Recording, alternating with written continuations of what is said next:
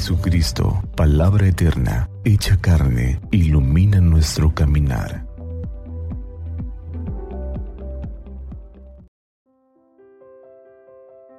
...3 de julio, fiesta de Santo Tomás, apóstol. Del Santo Evangelio según San Juan. Tomás, uno de los doce a quien llamaban el gemelo, no estaba con ellos cuando vino Jesús, y los otros discípulos le decían, Hemos visto al Señor. Pero él les contestó, Si no veo en sus manos la señal de los clavos, y si no meto mi dedo en los agujeros de los clavos, y no meto mi mano en su costado, no creeré. Ocho días después estaban reunidos los discípulos a puerta cerrada, y Tomás estaba con ellos. Jesús se presentó de nuevo en medio de ellos y les dijo, la paz esté con ustedes. Luego le dijo a Tomás, aquí están mis manos, acerca tu dedo, trae acá tu mano, métela en mi costado, y no sigas dudando, sino cree. Tomás le respondió, Señor mío y Dios mío. Jesús añadió, Tú crees porque me has visto, dichosos los que creen sin haber visto.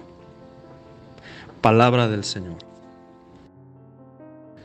A propósito de este texto de San Juan, en donde se nos relata la escena del encuentro del resucitado con el apóstol Tomás, traigo a colación una reflexión muy interesante de un teólogo italiano de gran renombre, Pierangelo Sequeri, y que se basa en que nosotros, los occidentales, somos hijos de una religiosidad muy técnica, como muy ilustrada, de alguna manera hemos olvidado la teología del gesto.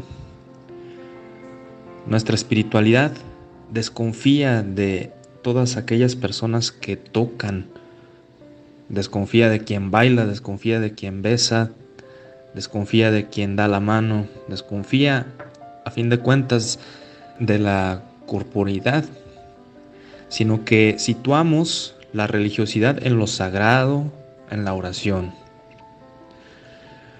Pero recordando un poco, ¿no dice Jesús en el Evangelio que hemos escuchado eh, hoy, bienaventurados los que a pesar de no haber visto, creyeron? Y así podemos decir que este pragmatismo que reduce hasta cierto punto a lo tangible o a lo visible todas las cuestiones trascendentes, podemos decir que gracias a este Evangelio Jesús abre un horizonte para que la mente y el alma del hombre accedan a Dios sin pasar por la aduana del pragmatismo de la vista.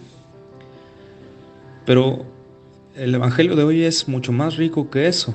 Entonces, ampliando un poco la reflexión, podemos decir que Jesús indica que esta fe ciega, entre comillas, pues sí, ciertamente es un camino de santificación, pero es el punto de llegada, es decir, el camino es encontrar la trascendentalidad de un Dios a través de una experiencia.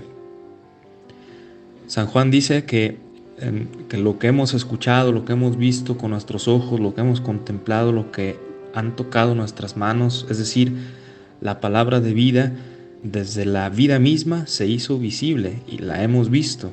Esto lo podemos encontrar en las cartas de San Juan. De tal manera que contemplemos este texto en su totalidad. Me refiero a que no es Jesús quien se deja ver por los apóstoles, de hecho, la traducción del verbo que se usa en todas las cristofanías o las apariciones del, Señor resucitado es ese verbo que es más bien pasivo, se deja ver. Entonces, Jesús se deja tocar por Tomás.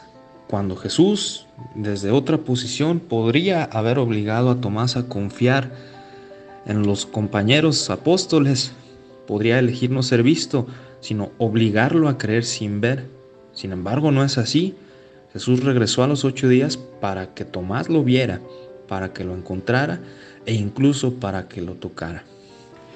Siempre es, a propósito de esto que estoy diciendo, interesante contemplar el arte.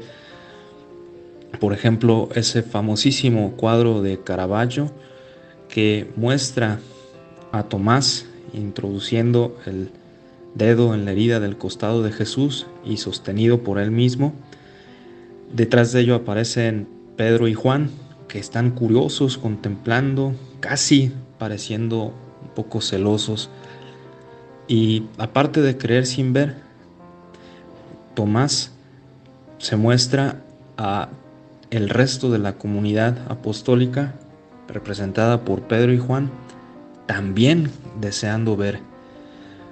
Por lo tanto, nuestra espiritualidad necesitamos cifrarla precisamente en esta totalidad de la experiencia de Dios, no solamente desde una dimensión pragmática o simplemente reducirla a una constatación de un objeto.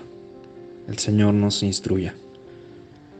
Santa María de Guadalupe, esperanza nuestra, salva nuestra patria y conserva nuestra fe.